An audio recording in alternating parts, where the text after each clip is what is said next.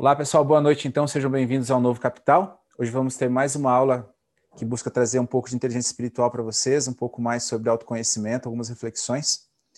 Estamos na nossa aula 19, né? Avançamos bastante. E hoje o tema da aula vai ser um tema com uma, um título um pouco diferente, né? O gato amordaçado. Alguém sabe o que pode ser? Alguém já viu uma história parecida? Ninguém. Acho que não, pelo que eu entendi, ninguém. Então vamos lá. A gente falou já nas últimas aulas de temas que estão mais ou menos correlatos, né? Vocês perceberam? A gente falou sobre lá a história da gaiola, e depois nós avançamos para a ética, que tinha umas histórias muito legais, porque fazem a gente refletir, né?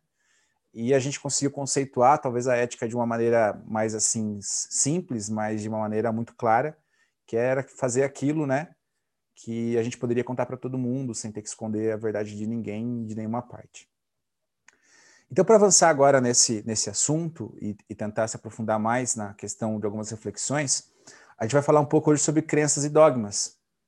Porque lembra que lá na gaiola chegou um momento em que ele acreditava e tinha a crença que aquilo era bom para ele.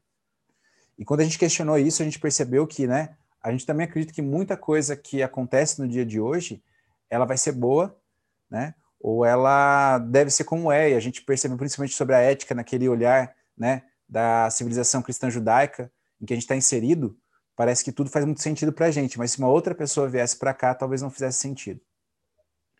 Então agora eu queria escutar de vocês um pouquinho o que vocês acreditam que sejam crenças. Vocês podem compartilhar comigo algo?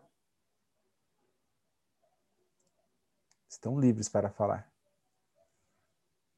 Fala, gente, por favor. Aí, Lia, salvou a pata aquilo que você acredita, que você, dentro de um determinado contexto histórico e aquilo que você acredita, não dá para ouvir. Deu para entender? Acho Deu. Que... Agora ficou mais, mais alto. Antes estava bem baixinho, tá. mas entender mais ou menos. Se quiser repetir, acho que vai ficar mais claro. Dentro de um determinado contexto histórico e social, as coisas que o indivíduo acredita. Acho que seria isso.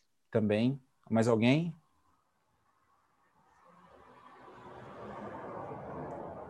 Só a Lia. É a chuva, né? Deve ser o tempo chuvoso. Então, isso que a Lia nos comentou realmente explana bem o que é isso, né? Nos dá uma boa noção. Mas vamos tentar ver a definição, assim, do que a gente tem lá na, na internet do que é isso. Estou dando risada aqui porque chegou a Flor de Lótus aqui, a Dona Gula e tudo mais. Mas é, a crença a gente né, é, por definição, seria um estado psicológico em que o indivíduo adota né, e se detém a uma determinada proposição ou premissa para a verdade, ou ainda uma opinião formada ou uma convicção. Mas ele está muito ligado principalmente com as coisas que a gente acredita. Né? Ah, nem sempre o que talvez o que seja um senso comum para todo mundo seja uma crença para nós. Até por isso que existem diversas religiões, né? Então eu tenho um tipo de crença, outra pessoa tem outra. E dogma, o que vocês acreditam que possa ser? Antes de eu mostrar a respostinha. Vai lá, Lia, de novo.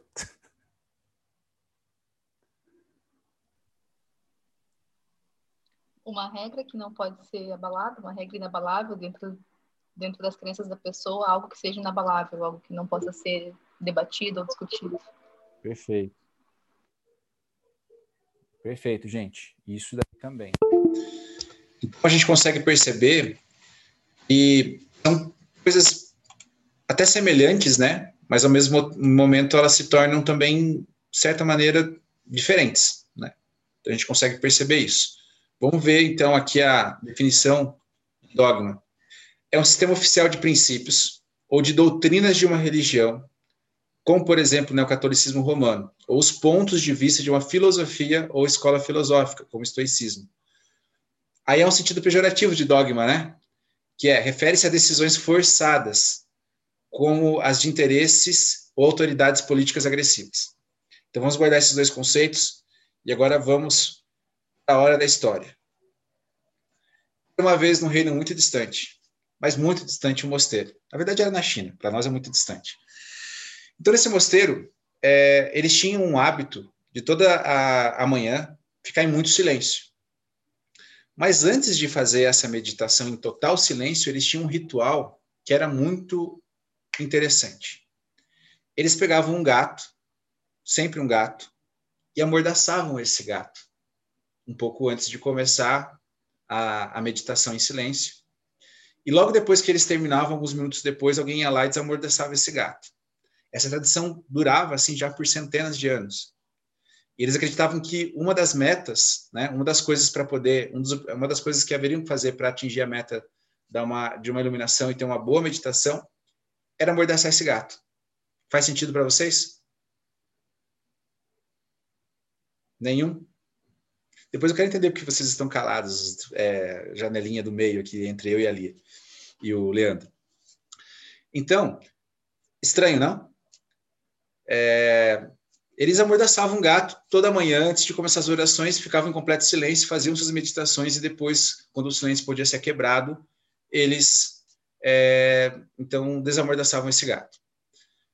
Depois de muito tempo, um dos, dos jovens lá, do, do, monges, né, ele resolveu perguntar o porquê que aquilo deveria ser feito. E a resposta que ele teve é uma tradição. A gente acredita que isso é necessário para a gente poder ter uma boa meditação. E aí ele fez uma pergunta, né, que foi, mas o porquê que isso vai contribuir para que a gente tenha uma boa meditação? E logicamente o, o monge, né, que estava conversando com ele falou, é porque isso nos traz o silêncio. E ele teve uma outra indagação, né? Mas por que um gato, então? Por que, que esse gato está ali, né? Me conta o porquê que a gente precisa ter um gato, amordaçar ele. Não era mais fácil mandar o gato embora. E aí ele, todo mundo começou a ter essa inquietação, né? Mas realmente a gente não parou nunca para pensar o porquê da história desse gato e tudo mais. E eles começaram então a procurar na história do mosteiro se havia algum registro, e isso tinha passado muito tempo, e começaram a estudar e tudo mais, foram resgatando esse registro. Até que um dia encontraram que um dos abades do, do mosteiro, um monge de muita sabedoria, um dia passando pela rua, encontrou um gato que estava todo machucado, ferido lá no meio da rua. E como eles têm uma atitude muito benevolente com os animais, ele falou: a gente vai cuidar então desse, desse gato aí a gente vai levar ele para o mosteiro. E lá chegando no mosteiro, eles deram comida para o gato, ele começou a ficar melhor, cada vez melhor e tal, e ele começou então a ter energia para ir para lá e para cá, até no momento que ele teve livre acesso e livre passo né, por todo o mosteiro, sem que ninguém se preocupasse muito com ele. Ocorreu que, de repente, no mosteiro, quando chegou os grãos ali, quando chegavam todo o abastecimento do, do celeiro, vamos dizer, deles, começou a ter alguns ratinhos por ali.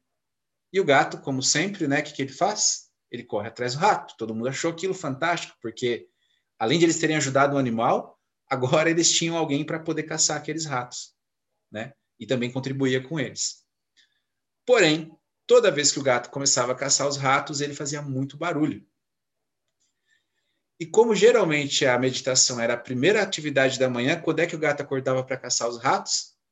Bem na hora da meditação em silêncio. E aquele era conhecido como na, naquele, na localidade, né, no mundo, como o mosteiro mais silencioso do mundo. Eles conseguiam atingir um nível de silêncio assim que era absurdo.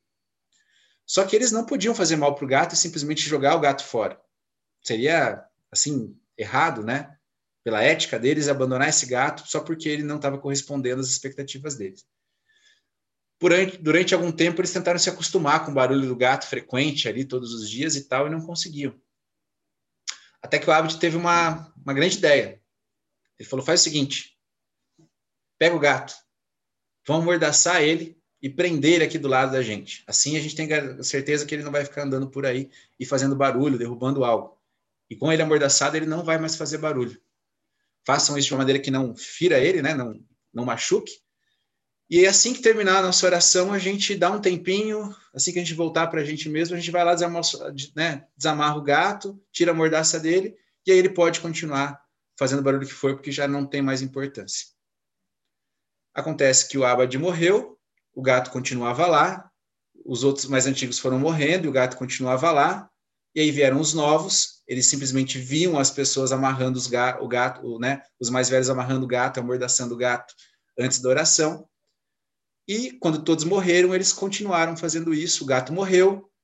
Aí eles foram buscar um outro gato que fosse parecido, porque eles começavam a acreditar que para, né, a oração deles, para que a meditação deles funcionasse, aquele gato tinha que estar ali. E isso aconteceu por 10, por 50, por 100, por 200, por 300 anos, e já não sabia mais há quanto tempo aquilo tinha começado. O que nós podemos tirar dessa história? Agora eu quero a contribuição de vocês. Senão eu vou começar a nomear. Taila, vamos lá. Você está sempre falando, hoje você não está. Force-se.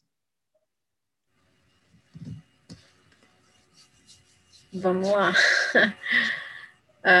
um, eu acho que assim o que acabou acontecendo ali, que é muito comum acontecer até nos dias de hoje, é, existia um motivo para aquilo ser feito, que não era nada relacionado com, com a prática deles, mas que por ter se tornado uma, uma prática muito uh, comum, uh, as pessoas começaram a repetir aquilo ali sem pensar e sem perguntar, indagar o porquê que estavam fazendo, simplesmente aceitavam o que estava sendo pedido e faziam. Uh, com o passar do tempo, não sei, talvez tenha virado um dogma ali daquela, daquele espaço, Exato. não questionado por ninguém. Talvez alguém até pensou em questionar, mas aí, como achava que era um dogma uh, que era uma verdade absoluta, achou melhor não questionar, e, e assim foi se passando, né? Exato, isso mesmo. E você imagina se quantas pessoas falaram assim: imagina se a gente tirar esse gato, a gente vai morrer, a gente, a, a gente não vai alcançar a iluminação, a gente, não vai, a gente vai voltar na outra vida. Você imagina a loucura que talvez se instalou na cabeça desses monges? Alguém mais quer comentar alguma coisa? Eu sei que vocês querem, estou vendo a cara de ansioso de vocês aí. A Júlia está ali, ó, roendo as unhas para falar. Pode falar, Júlia. Bem, já que você está pedindo para falar. Eu tô com a Tayla, estava mesmo meu raciocínio com a Tayla. Tá, para mim que virou. Não, que virou um. Isso aí ninguém questionou, acabou virando um, uma crença, né? Tipo Sim. assim, que ninguém que, que virou uma crença que ninguém mais questionou porque aquilo já estava já estava auto-imposto, assim, né? Uhum. Quem mais, gente? Fala, cara, mais alguma coisa? Eu até estava é, vendo uma aula hoje de uma médica que eu descobri aí na, nas redes sociais, que trabalha com medicina integrativa. Uhum. E ela estava comentando como é difícil. Então, agora a gente também está passando por uma época difícil em relação à saúde, né? Existem alguns paradigmas, digamos assim, que às vezes não são questionados, né? é, que a gente, por ir para uma faculdade e aprender aquilo, às vezes a gente não questiona assim, ah, mas da onde saiu isso? Por que, que hoje a gente faz dessa forma? Por que, que aqui no Ocidente a gente não aceita muito bem a medicina oriental, né, milenar que existe e que várias civilizações uh, praticam?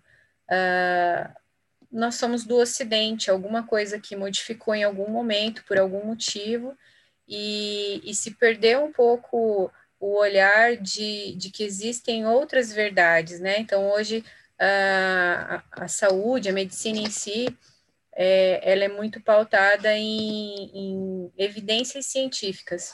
E tudo que não, é, é, não se consegue pautar e comprovar cientificamente, às vezes não, não, não recebe muito crédito, né? É, cai quase como um charlatanismo. Só que existem coisas que às vezes a gente não consegue comprovar, né? Então, hoje em dia existe muito na, pelo menos na minha profissão, é, esse embate, né, entre dois lados. Então, uma medicina tradicional ocidental, que é pautada pela medicina baseada em evidências, é, e outra medicina que seria uma mais integrativa, que tenta associar todas as formas de medicina, não desvalorizando a medicina milenar, por exemplo, a chinesa, da Índia, né, com a medicina ayurvédica e um monte de coisas nesse sentido. E aí uh, a gente está num período em que isso está tá, tá colidindo, né? São verdades absolutas, digamos assim, que poucas pessoas estão questionando, né? E aí quando essas poucas pessoas questionam um, uma crença, um dogma, digamos assim, é, às vezes, num primeiro momento, ela é taxada como uma louca, né? É, as pessoas começam, às vezes, a, a, rir, a negar aquilo ali, né? Até que talvez em algum momento alguém comece a fuçar realmente lá e descubra que existia um gato que incomodava durante a oração, né? Uhum. E aí, quem sabe, a gente consiga entender melhor é, que aquela verdade que parecia tão absoluta, às vezes não é nenhuma verdade. É, a gente é interessante a história também, por quê? Porque ela traz exatamente isso, né? A, a gente tem conhecimento de partes e a gente não consegue às vezes entender qual é o todo. Então, isso e, isso não ocorre somente em coisas que são da nossa profissão, mas principalmente conosco. Com certeza, se vocês pensarem, deve ter algo que vocês, um hábito, alguma coisa que vocês fazem ainda no dia de hoje, que não tem uma explicação lógica, mas quando você lembra a origem, você fala, não tem nada a ver.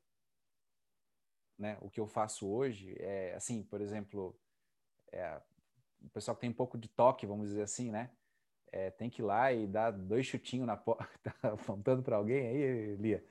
É, tem que dar dois chutinhos na porta, sei lá para quê, e depois sair, dar duas voltas, não, essas coisas. Quer dizer, e a gente às vezes coloca isso com tanta verdade para a gente que se torna realmente a verdade, né? Se passa a ser a história que a gente conta para os outros. Alguém mais quer comentar alguma coisa? Leandro quer se defender?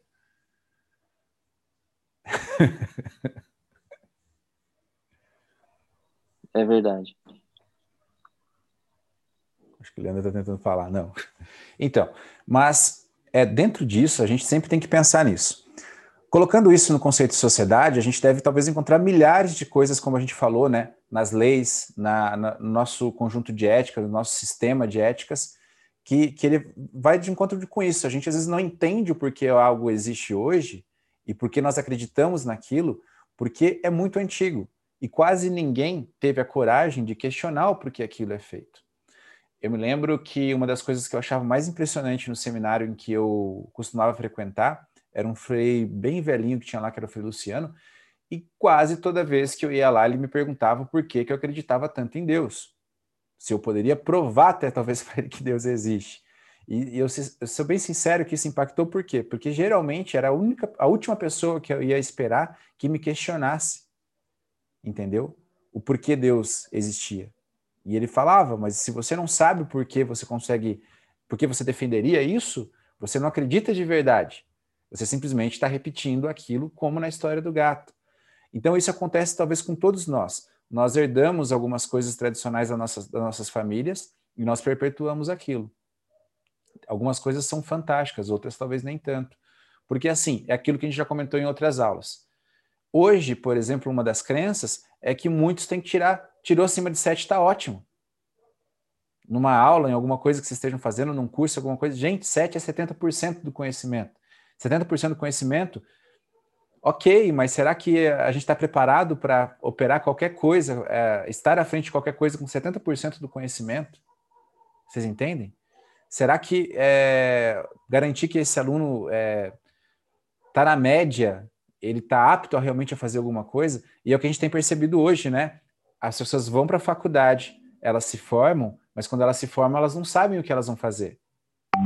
As pessoas, os alunos saem da escola, mas quando eles pegam um texto para ler, eles não sabem interpretar o texto. Então vocês imaginam um mundo que está vindo por aí, por quê? Porque colocou-se uma crença que simplesmente ir para a escola já é o ideal, mas a gente esqueceu que, na verdade, o ideal era ir estudar. Né?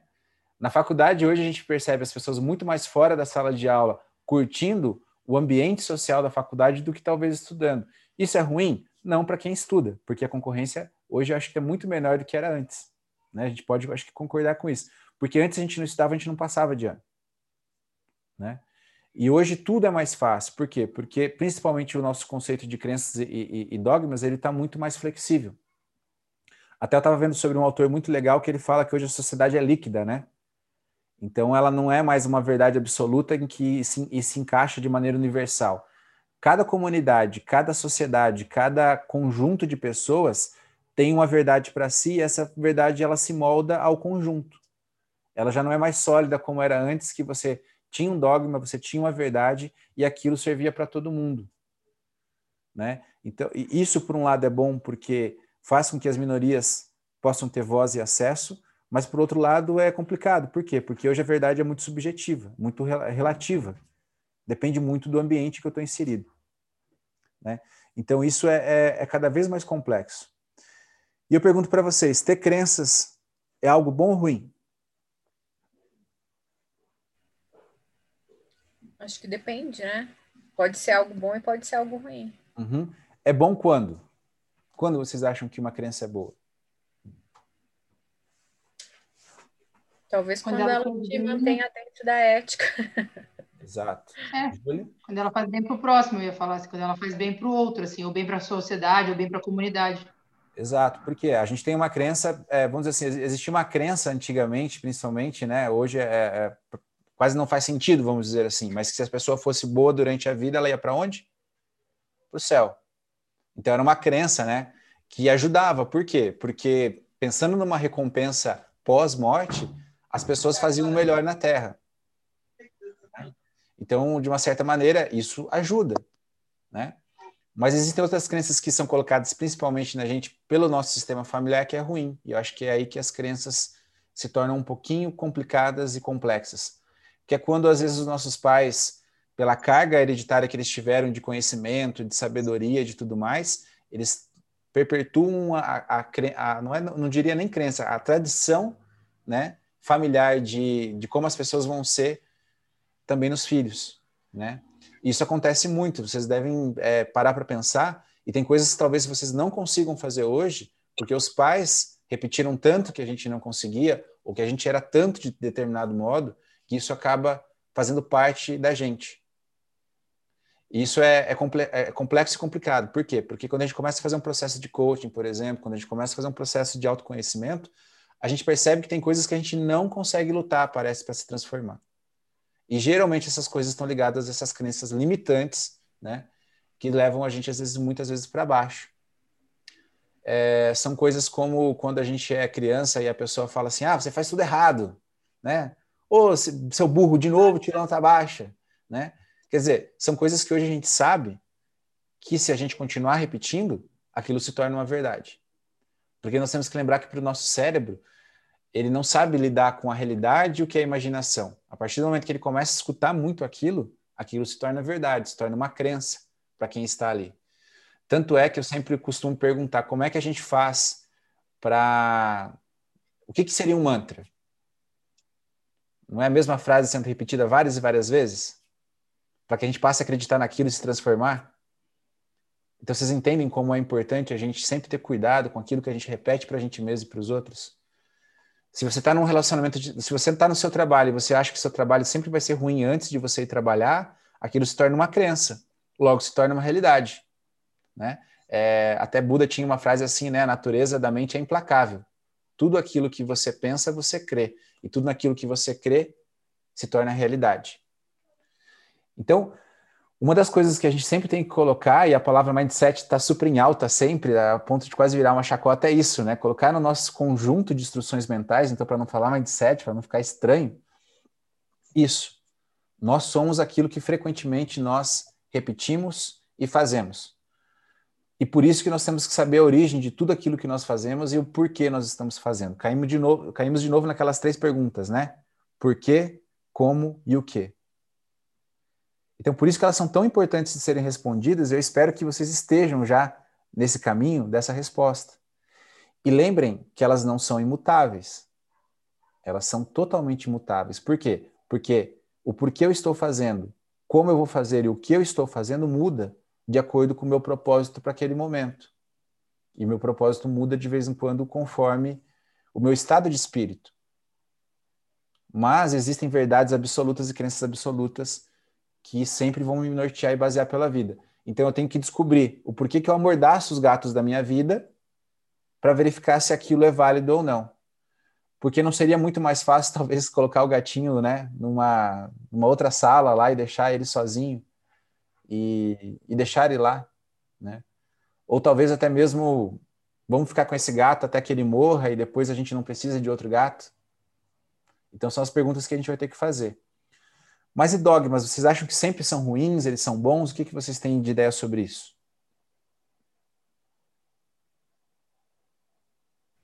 Hum, hum, hum, eu, eu, eu, fiquei com uma dificuldade, talvez, aí de, de separar a crença e o dogma. Uh, Por isso que eu gostaria que vocês falassem. Eu quero tentar que a gente encontre, assim, porque é uma diferença tênue, assim, né? O dogma não seria algo que uma sociedade ou um grupo define como uma verdade? Também. E não necessariamente eu acredito naquilo. Eu, eu passo a acreditar naquilo porque eu faço parte daquele grupo e aquele grupo diz que isso é assim.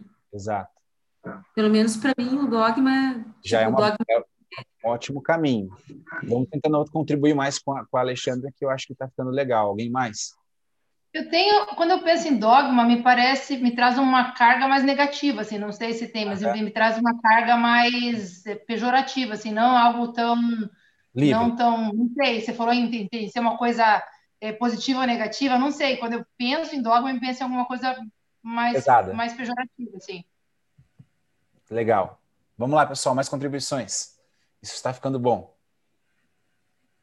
Quando eu ouço a palavra dogma, eu penso em dogmas religiosos, a Perfeito. princípio. Isso é ótimo. Estamos indo a caminho. Bruno. É, também é, é avaliado dessa forma, da mesma forma com que a Alexandre comentou ali. É, às vezes a gente acaba nessa questão do dogma ali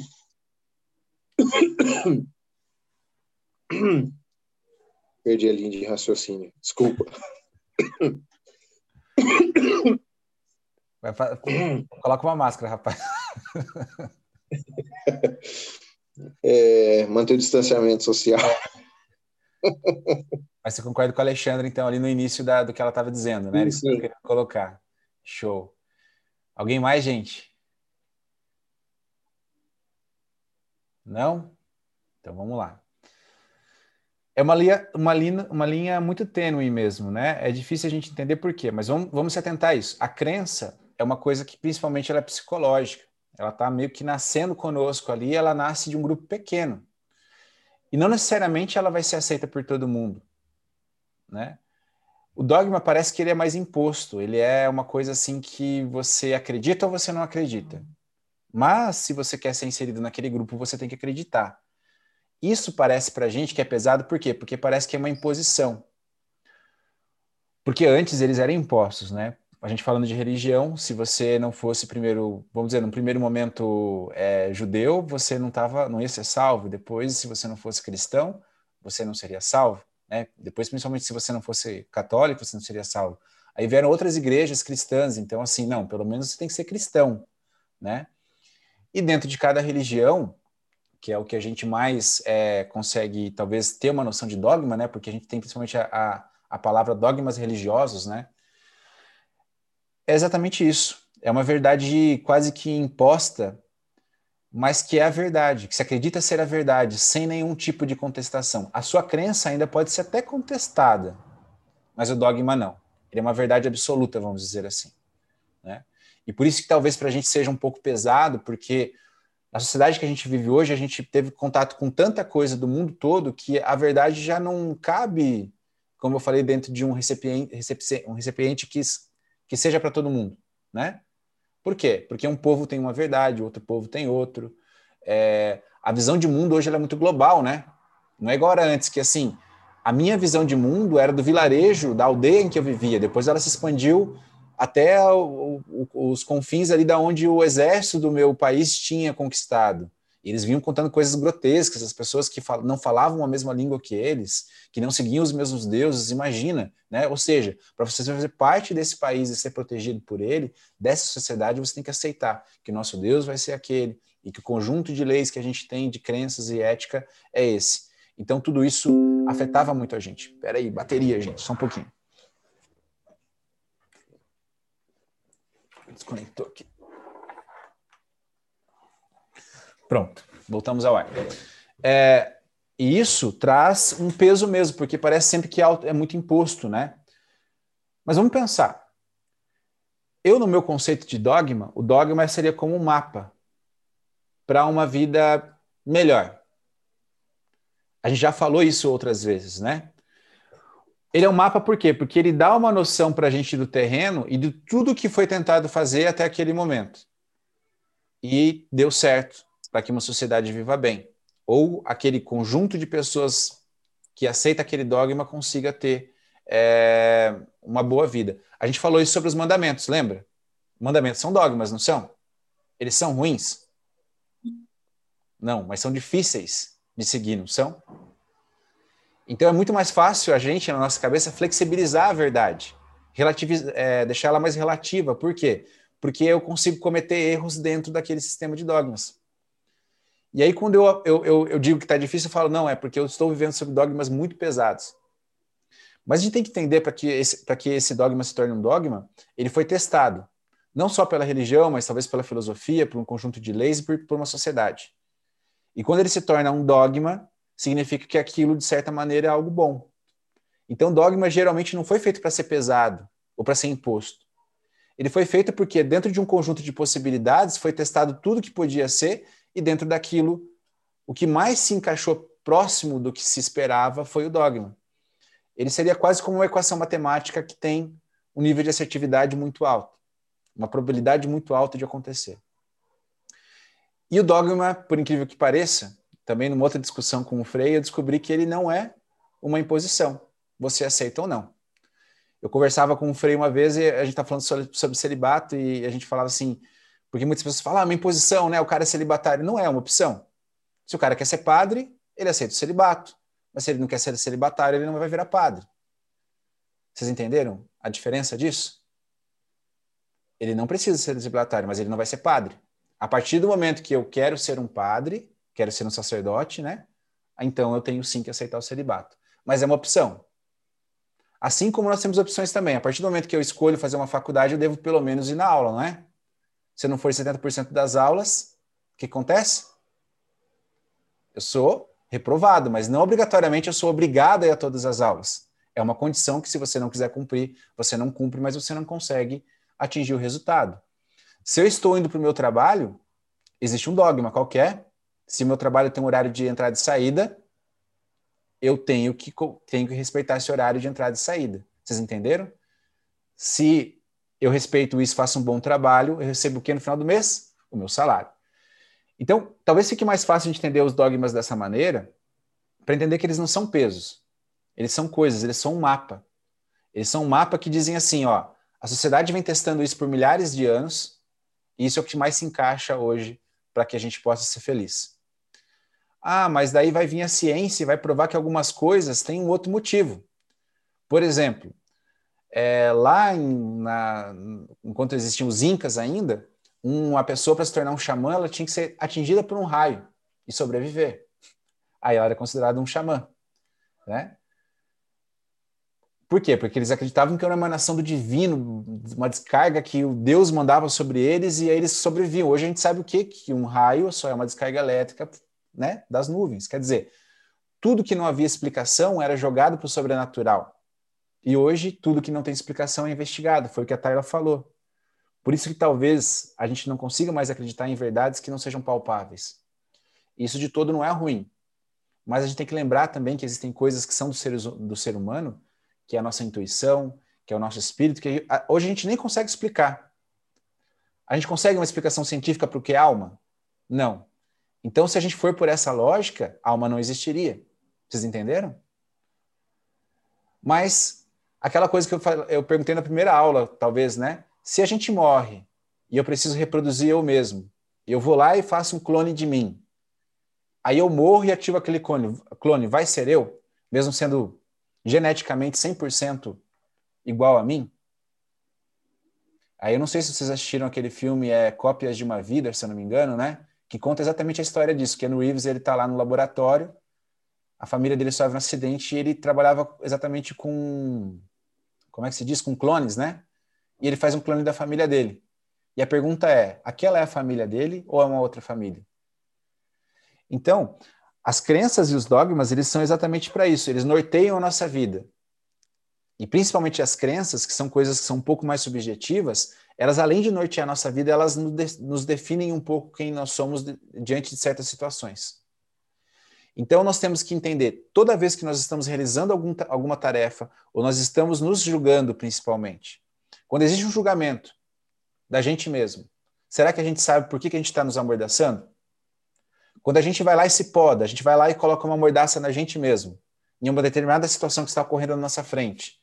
Será que a gente entende o porquê que a gente está sendo amordaçado? Por que, a gente mesmo se né, imputa essa punição, vamos dizer assim? Será que quando eu quero expandir os meus horizontes, sejam espirituais, é, financeiros, é, profissionais, né, com os meus filhos e toda a minha família, será que eu entendo por que, que eu não consigo? Será que eu entendo por que talvez eu não consiga lá falar com a minha família e abraçar todo mundo? Será que eu entendo por que, que no trabalho eu sou uma pessoa quieta e não quero me relacionar? Será que eu entendo por que, eu sou o palhaço de todo o grupo? Será que eu entendo por que, eu sou o líder? Por que eu sou o cara que quer ser liderado? Então, de novo, a gente tem que pensar na gaiola. Será que eu entendo o porquê que eu me deixei colocar nessa gaiola? Porque às vezes a chave está lá na porta, mas você está acostumado a ser colocado na gaiola. A mordaça é fácil de retirar, mas você está acostumado com a mordaça. Você até talvez deseje que ela venha durante o dia. E isso ocorre com todo o resto. Porque quando a gente quer crescer, o que a gente mais vai se deparar são com as crenças que não permitem a gente crescer. Percebam isso nas trilhas. A pessoa quer fazer um desafio, ela se inscreve no desafio. Quando ela chega e ela olha para o topo da subida, o que, que ela fala que não pode fazer? Eu não vou conseguir subir isso. Eu não dou conta. Não vai ter jeito. Eu vou ficar pelo meio do caminho. Né? Sempre palavras que nos colocam para baixo, sempre coisas que fazem a gente acreditar que a gente não é capaz. Eu acredito que vocês talvez não tenham tanto esse problema porque estão aqui, né? E uma das coisas que os budistas, os budistas creem que mais nos afasta da iluminação, eu já repeti isso várias vezes aqui, é a nossa própria preguiça, a nossa própria crença na nossa incapacidade, principalmente na crença que tudo é difícil de ser alcançado. Criou-se uma crença, principalmente no mundo ocidental, que eu tenho que passar pelas fases lá, né, do, da, do, do, do herói, da jornada do herói. Que eu não consigo a felicidade sem realmente luta. Eu preciso ser um guerreiro. Todo mundo fala assim: não, cara, eu estou sobrevivendo ao campo de batalha, eu estou no combate. Hoje, né, é até uma das coisas que você fala para uma pessoa que é forte: cara, você é guerreiro, vamos lá e tal. Mas quem disse que a vida é uma grande batalha? Aonde mais morre gente, gente? Qual é o acontecimento que mais morre gente? Não é numa guerra?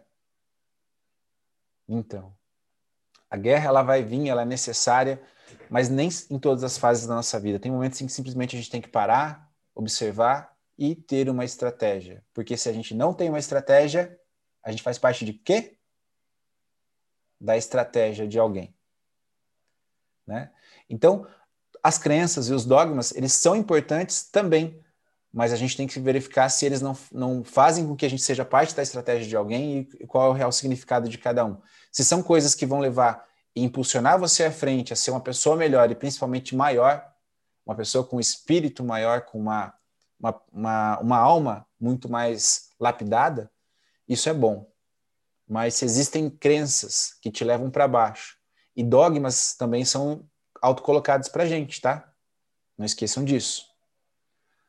Tem coisas que são piores que as crenças que vocês acreditam que te colocam para baixo. Tem os dogmas que vocês falam assim, isso aqui não adianta ninguém nem discutir. É o típico pessoa que fala assim, ó, eu sou assim e me aceito. Se o cara, eu sou assim e você vai me aceitar do jeito que eu sou. Eu acho que não há coisa mais triste no, assim na face da terra de escutar alguém falar isso, sabe? Eu sou assim. E se você quiser ficar próximo de mim, ou se quiser ser meu amigo, trabalhar comigo, ser o meu funcionário, é, ser o meu chefe, você vai ter que me aceitar da maneira que eu sou. Você imagina? Se o cara vem repetindo isso desde a infância, significa que ele é a mesma criança que ele foi lá atrás e ele nunca vai mudar. Significa que ele é, é ele, ele é tão, ele que ele é tão incapaz de ir além que ele tem que utilizar isso para ser amado, porque é a única maneira que as pessoas vão amá-lo. Aprender, né, a aceitá-lo como ele é. Claro, nós devemos aceitar as pessoas como são, mas não devemos também fechar os olhos para as crenças que fazem com que aquela pessoa talvez não seja o melhor que ela pode ser. E quem que consegue tirar as nossas crenças limitantes? Consegue alguém lá com uma varinha mágica e falar assim: agora você não acredita mais nisso. Então, Somente nós mesmos. Mas quem que pode, às vezes, apontar o caminho da crença limitante, da crença que faz você ficar para baixo? Os coleguinhas. E a gente não pergunta, sabe por quê? Porque a gente tem medo da resposta. Porque o ego, quando ele se encontra uma dessas crenças, ele fala: cara, deixa isso para lá. Vai dar um mó trabalho refazer isso. Nem mexe, não cutuca, vai cheirar ruim, deixa isso para lá. E aí sabe o que você tem que fazer? Meteu o pé e falou assim: quero ver se eu não consigo mexer. Mas às vezes a gente é uns cagão, né? A gente fala assim: não, cara, você tá certo. Eu achei super engraçado nesse livro aí dos filosofinhos, né? Que toda vez que eles vão falar sobre algo assim um pouco mais difícil, eles chamam o cachorro de ego. É, sempre é o ego, entendeu? O ego aparece na história para as crianças já entenderem, né? Então, a grande batalha mesmo de um grande guerreiro é a batalha que ele tem contra si mesmo, contra o ego dele. Porque lembrem que para a gente se tornar a melhor versão da gente, existe uma coisa que é um preço que para algumas pessoas é incalculável e impagável. Renunciar a quem elas são hoje. Vocês estão prontos para renunciar todo o conjunto de crenças e de dogmas que vocês têm? Para ser uma pessoa melhor? Do tipo, eu vou comer melhor, mas não porque a sociedade me diz e eu acredito que ter um corpo melhor me faz melhor. Não, eu vou comer melhor porque a minha saúde tem que ser a melhor. Vocês entendem? Aí a gente começa a ver um monte de coisinha que está errado. A Júlia até fez, acho que uma, uma live esses dias, né, que eu achei bem interessante o tema, que era isso, né? As pessoas estão naquela situação porque elas deixaram de entender o porquê que um corpo bom, um corpo saudável, né, vamos dizer assim, é importante. Um corpo funcional, não esteticamente bonito. Não é isso? Porque eu já falei aqui no NC, né? Sócrates já dizia isso lá na época dele, que é, é, é uma vergonha para um homem da sociedade, um homem uma mulher da sociedade, não trabalhar a si mesmo e principalmente trabalhar seu corpo, porque ele não entendeu né, o que é realmente viver em plenitude. E não é isso, eu, eu percebo um grande impacto, principalmente quando a pessoa vai para um primeiro desafio, como foi o Sidney, porque às vezes ela acha que ela está fazendo a dieta da época, e ela está indo na academia, ela está hipertrofiada, e ela está com um corpo bonito, está com um percentual de, de, gordura baixo, e ela chega lá e vê às vezes um gordinho lá, subindo a milhão, e ele para trás, e ele fala, caraca, o que aconteceu? Aconteceu que o gordinho que está às vezes lá comendo, né, ele entende assim, ele falou, cara, eu não estou tão consciente nisso, mas meu corpo está funcional. Se eu precisar correr de um predador, eu vou correr e eu vou dar conta e tudo mais, e eu estou fazendo exercício para isso. Nem que ele fale assim, ó, eu faço exercício para poder comer um pouquinho mais, para não virar o balufo que eu ia virar, né? Ixi, eu vou ser cancelado por esse balufo. É... então, e aí tem aquele, aquela, isso já aconteceu comigo. Teve uma época que eu fazia musculação e me matava, ia para a montanha e toda vez, meu Deus do céu, cara, não consigo, não consigo. Hoje eu vou lá e, e, e como às vezes o que eu quero, mas eu vou para academia e eu me mato lá treinando o meu CrossFit lá e tudo mais. Por quê? Porque eu sei que vai vir a montanha. E eu estou treinando desde o ano pass retrasado para ir para a montanha. E veio a pandemia e eu não deixei de treinar. Por quê? Porque isso é consciência. Eu sei que uma montanha vai chegar uma hora. E eu tenho que estar preparado para quando isso ocorrer. Até falei disso no topo do Sidney na última trilha, não foi? Vocês têm que estar preparados a todo momento. Então, as crenças, elas são importantes. Mas já, já que é para ter crenças, vamos ter as melhores crenças para a gente mesmo. E se libertar né, das crenças que são ruins. Existia um lema na montanha, e isso foi utilizado no último pico do Paraná que nós fomos, que foi a última montanha do ano, que acho que o Leandro estava, que era esse, né? É, eu mereço melhor, e sei que mereço melhor agora. Eu falava para a galera ficar repetindo isso, porque eu sabia que ia chegar um momento em que talvez a cabeça ia dar uma fraquejada. Porque a gente tem a crença que quer subir a montanha, mas a gente não sabe se está disposto a pagar o preço para ir até lá. Né? Por quê? Porque é difícil. Então, meu povo, procurem os gatos de vocês e entenda por que, que ele está lá, amarrado. E a história ela até continua, tá? ela diz que daí quando descobriram o real motivo do porquê que o gato era amarrado, algumas pessoas mesmo vendo o relato histórico diziam não, esse não é o motivo.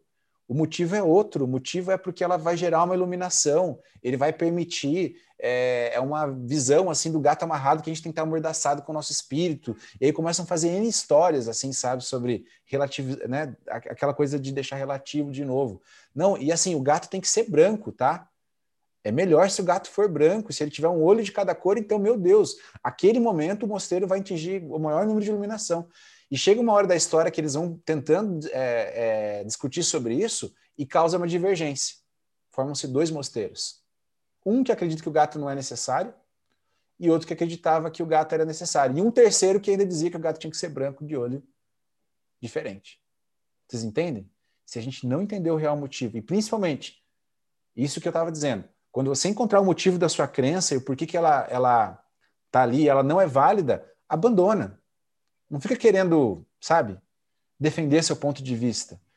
É, ontem, quando eu estava lendo para o Miguel, ele escolheu o livrinho do Kant. Ele dizia assim: Eu quero aquele livrinho do homenzinho que estava em cima de uma luzinha apagada e queria para a luzinha acesa. Eu falei: Por quê? Porque aquela outra ideia era melhor. Olha lá, o Kant já escreveu isso, o Miguel conseguiu entender com cinco anos. Será que a gente não consegue entender? Vocês entendem o, o, o buraco que a gente se coloca às vezes, simplesmente por, por defender crenças e dogmas que não são corretos para a gente. Mas também lembrem, tá? A partir do momento que você se inseriu dentro de uma sociedade, você diz que aquele é seu caminho, os dogmas costumam te levar para uma boa direção. A investigação tem que ser feita antes, não assim, aceitei esses dogmas de qualquer forma, agora eu vou ficar aqui questionando. E se um dogma não te cabe, abandona aquele, procura um que é melhor, sem também ficar criticando muito o dogma dos outros aquilo é uma verdade para ele. Não adianta, você entendeu? Você não vai conseguir questionar, não vai conseguir mudar. Mude os seus dogmas, porque afinal, premissa básica da iluminação, grupo, é cada um cuida da sua vida, né? E se cada um cuidar da sua vida, levar sua própria água na mochila, a sua comida e tudo mais, vai ficar bom para todo mundo.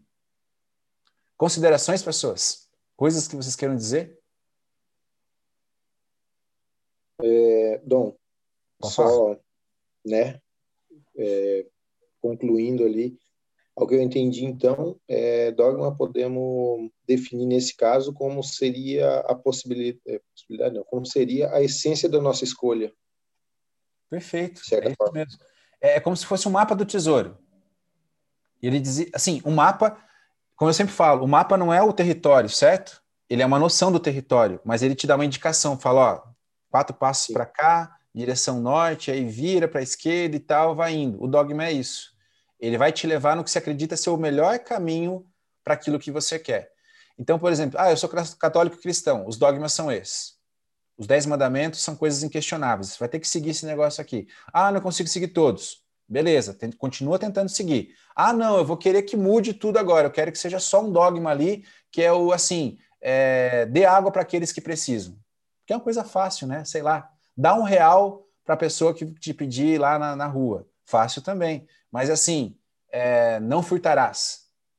Não cobiçarás a, melhor, a mulher do próximo. Não roubarás.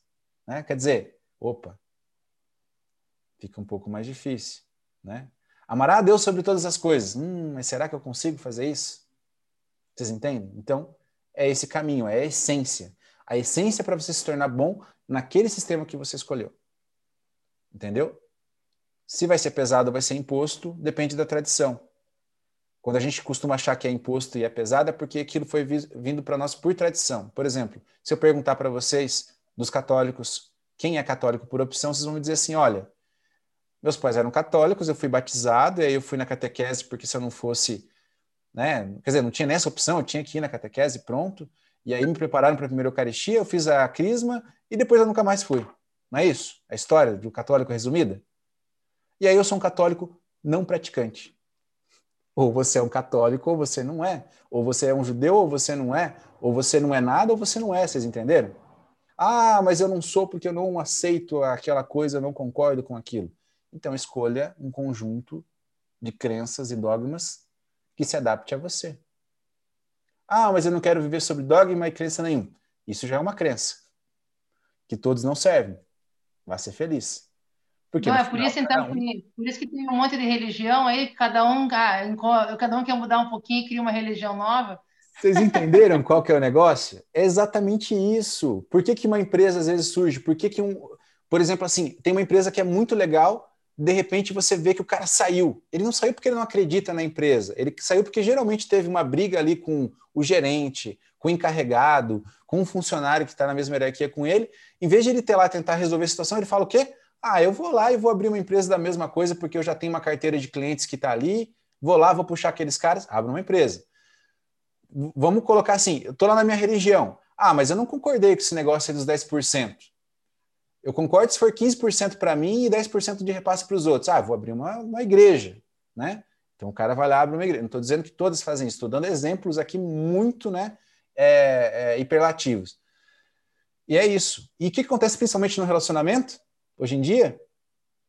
Que é nos, e eu sou é, também é, produto disso, porque hoje, por exemplo, se separar de alguém, não é mais o que era antes, que você, tipo assim, tinha que carregar uma letra A lá, né? A letra escarlate e tal, tudo mais. Ah, você não tá feliz, cara? Pega tuas coisas e vai embora. Por isso que a sociedade se tornou líquida. Porque nós não lutamos mais por aquilo que nós acreditamos. Porque nós nem sabemos o que de verdade a gente acredita. Vocês imaginam se não fossem os dogmas dentro da Idade Média? Ah, mas queimaram um monte de bruxa. Cara, tem os caras insanos em tudo que é lugar, não tem? Por exemplo, a gente pode dizer que, que, que o islamismo é o Estado Islâmico, o ISIS. Eu, a gente, eu estava vendo esses dias lá o vídeo dos caras quando eles chegaram nas, nas, cidades mais antigas da Suméria e foram derrubando as estátuas e tal. Só que eu não posso dizer que, uma, que um muçulmano é daquela forma. Ele não é aquilo. Aquilo é uma parcela ruim, entendeu? De pessoas que se intitulam muçulmanos, mas pegaram os dogmas, deturparam e não concordaram, por exemplo, com a abertura e, e, e né, e diálogo com os demais, falaram, cara, não, eles não estão é, defendendo a verdadeira fé, a gente vai de, defender desse jeito. Vamos colocar os caras para explodir e tudo mais. E toda religião tem essas fases, tá? Assim como lá na Irlanda tinha o IRA, não tinha? Que era o exército católico, né? Que estava tentando ter uma guerra com os protestantes. Pesquisem para vocês verem as coisas bizarras que aconteciam lá, para vocês verem, na Irlanda é, os protestantes iam com máscaras para assustar as crianças que eram católicas no final da escola e vice-versa. Você imagina? Tudo por bobeira. E aí, por isso que eu acho que o único vídeo do Portas do Fundo que eu acho que realmente vale a pena é aquele do Deus Indonésio.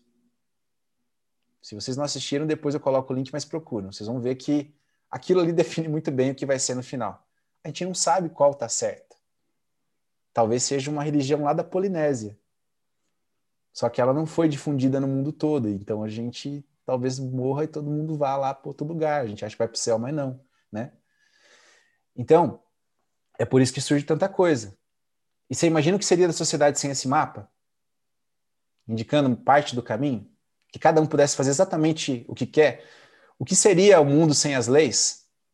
Por mais injusto que a gente acredite que às vezes pode ser, né? Mas você imagina. Bom, Oi. Mas eu achei interessante agora que me lembrou uma coisa, porque geralmente a gente pensa que o dogma é uma coisa que não é questionável, né? E as crenças, ao contrário, todas elas seriam. Sim. Mas uh, tinha um documentário que que que estava, não sei se ainda está na Netflix, que falava so, é, meio que passava é, várias religiões e o que era Deus ah, para cada uma delas. E assim, uh, os dogmas de cada uma delas uh, modificam bastante, mas a crença em si, inicial, ela é muito parecida, assim, entre todas as religiões, na verdade. É, para mim, assim, agora que veio isso na minha cabeça, eu achei isso bem diferente de tudo que a gente estava falando aqui na aula, né? Não, mas é, é engraçado como a gente pode voltar. Uhum. Ó, o dogma ele era muito ele era muito restrito porque vamos imaginar assim, ó, e a gente acha que o mundo está muito diferente hoje, eu, e eu estou pensando hoje de manhã, eu percebo que o mundo está igual como ele era antes. Por quê? Era assim, ó. Pensa na fase mais assim, do início da, do, do tempo, da civilização humana. Cada sociedade tinha um deus e tinha um dogma diferente, correto? Então tinha uns lá que matavam as pessoas, faziam oferenda, outros não, outros eram meio vegetarianos, não queriam matar ninguém, comer ninguém, uns assassinavam as crianças, outros queimavam as bruxas, essas coisas. Aí veio instituições grandes e falaram e tornaram a sociedade sólida, correto? Do tipo assim, ó, toda a terra que a gente conquistar, vocês são obrigados a acreditar nisso. E aí houve né, uma era assim de, de paz e tranquilidade financiada pela guerra. Beleza. Chegamos então no momento em que o dogma se tornou global. Vamos pensar no Ocidente. Todo Ocidente é meio católico, não é? Então, o Ocidente católico tinha e é baseado por normas do catolicismo. Aí aconteceu o que a Júlia falou. Um cara falou assim: não, não concordo. E teve a coragem de falar: você quer saber? Já que vocês não vão mudar, vou fazer aqui o meu clube. Né? Vou fazer a minha religião. E fez. Aí ele pegou uma parcela enorme de gente desgostosa, que nem abrir uma, uma concorrente de uma coisa que nunca teve concorrente, né? Os caras que estão lá falam, não, vou lá, né? Nem que seja para conhecer, porque eu, né? Ali talvez a coisa seja mais fácil, não precisa tanto. Aí o rei lá criou uma igreja porque não estava muito afim de, de que o divórcio não fosse homologado, né? Estou falando assim por cima, a gente sabe que é muito mais profunda essas questões. E de novo a gente foi o quê? Tendo compartimentos. Esses compartimentos foram crescendo. Então a gente voltou, em termos de dogma e crenças, exatamente para o início dos tempos. Em que cada região tem o seu dogma e tem a sua religião e está tudo bem. E talvez daqui a um tempo. Lembra aquela frase: uhum, é, difíceis fazem homens fortes, homens fortes fazem tempos fáceis, tempos fáceis. Estamos, né? estamos vivendo tempos fáceis, entendeu? Por quê? Porque hoje você pode falar que. É, ah, cara, eu quero me converter ao Islã. Ninguém vai falar para você, ô, oh, seu traidor da fé e da moral, né? É, você vai ser excomungar. Pensa para um ser humano de talvez 100 anos atrás, ele, ele, ele recebia a excomunhão. Tanto que era um termo, um xingamento, né? Ou sou excomungado. Você fala assim, tá. A igreja me excomungou e daí? Antes o cara, sei lá, ele se matava, talvez, né? E aí, se ele matasse, era pior, porque daí realmente ele não ia para o céu, porque a crença e o dogma era que os suicidas não têm direito ao céu. Vocês conseguem entender? Mas imagina se não fosse naquela época em que não tinha um psicólogo e tudo mais, não existisse um dogma que o suicídio não levava para o céu e levava direto para o inferno. Ai, mas é muito pesado isso, né?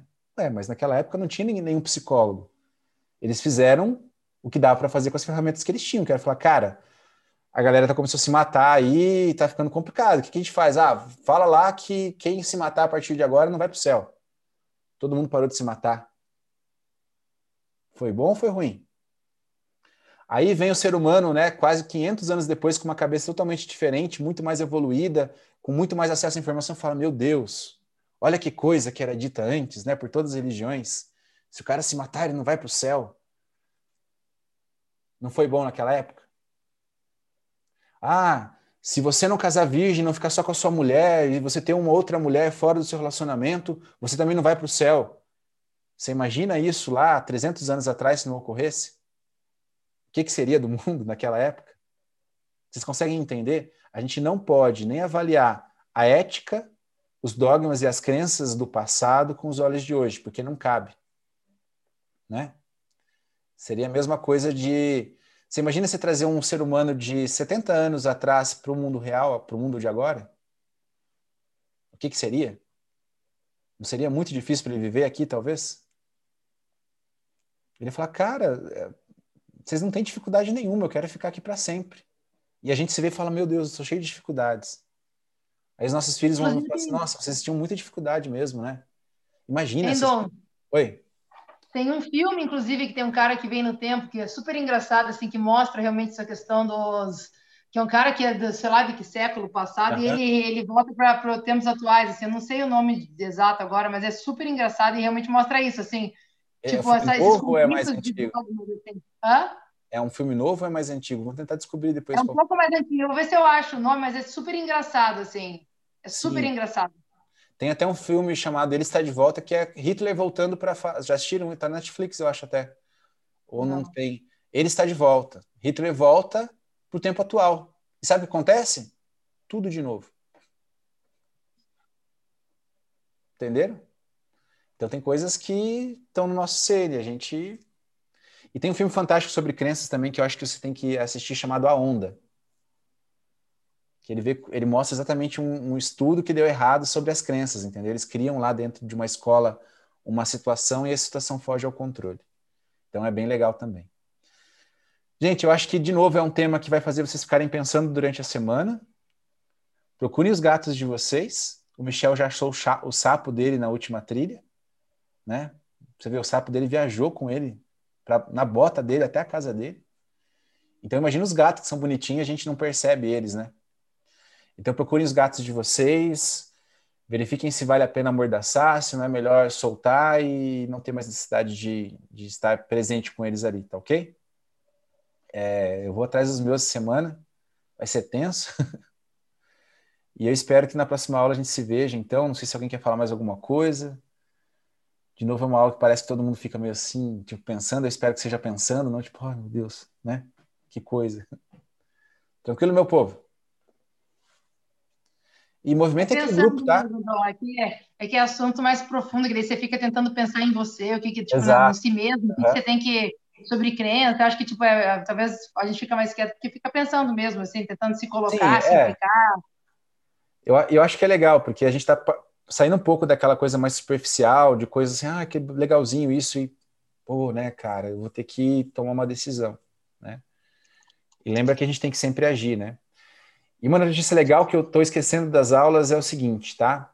É, tem duas coisas bacanas que vão acontecer. Primeiro, que a partir de março eu volto da aula lá na, na Universidade de Joinville exatamente sobre sistemas, então para mim está sendo muito legal. É, eu vou dar aula sobre ética, ecologia e resolução de conflitos. Agora eu tenho que dar ainda mais para resolver os conflitos. Não sei se eu sou o cara mais indicado para isso.